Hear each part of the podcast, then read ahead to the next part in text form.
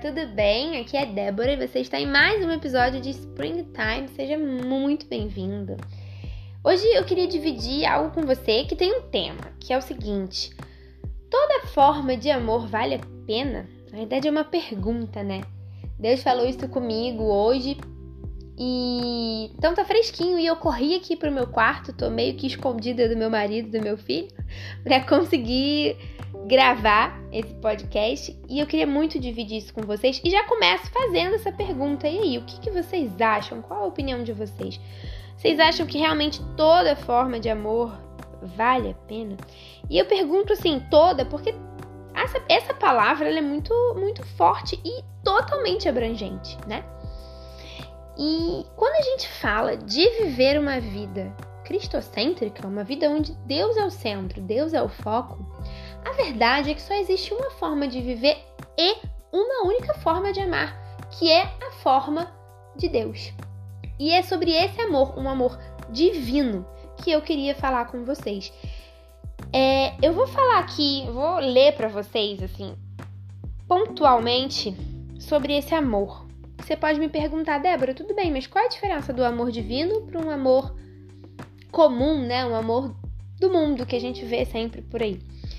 Lá em Coríntios, 1 Coríntios 13, a Bíblia tem esse texto que é muito famoso e nos explica bem que amor é esse. Ó. Fala que é um amor que ele é paciente, ele é bondoso, ele é justo, verdadeiro, ele é calmo, ele perdoa, ele não tem inveja, não tem soberba, não tem arrogância, não é inconveniente, não é egoísta e, ó, principalmente, tudo sofre, tudo crê, tudo espera e tudo suporta. Hoje a gente vê, eu vejo, né, tantos casais se separando, ainda mais agora na, na pandemia, né, 2020, nós acabamos no meio de uma pandemia e tantos casais que eu vejo têm se separado. E eu vejo que muitas vezes é por isso, sabe? Porque a gente ama, mas esse amor ele não tá disposto a sofrer. Tudo sofrer, tudo esperar, tudo suportar. E esse é o amor que Deus espera de nós. É esse amor que consegue, que é capaz né, de mudar o mundo, de mudar as pessoas, de impactar, de ser relevante. O amor que vem de Deus. E assim, se esse, esses, essa série de características que eu falei aqui não é o amor que você tem demonstrado para o seu próximo, nos seus relacionamentos, sabe?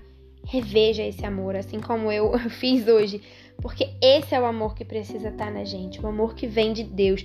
Esse amor, ele não conduz as pessoas só até nós, mas também, além de nós, conduz as pessoas até Deus. E Deus, ele é nosso Pai, sabe? Ele nos ama dessa forma aqui. E quantas vezes a gente esquece disso, e até por isso que eu vejo que tantas pessoas aceitam um amor que é completamente diferente disso. Não sabem como que Deus as ama. E aí aceitam qualquer forma de amor, qualquer tipo de amor. E acho que por isso a gente vê tantas histórias tristes hoje, né? De relacionamentos abusivos, de. Enfim, pessoas que têm tanta carência dentro de si e não, não conseguem ser supridos nisso, porque só existe uma forma de suprir realmente tudo em nós, que é em Deus, é o amor de Deus.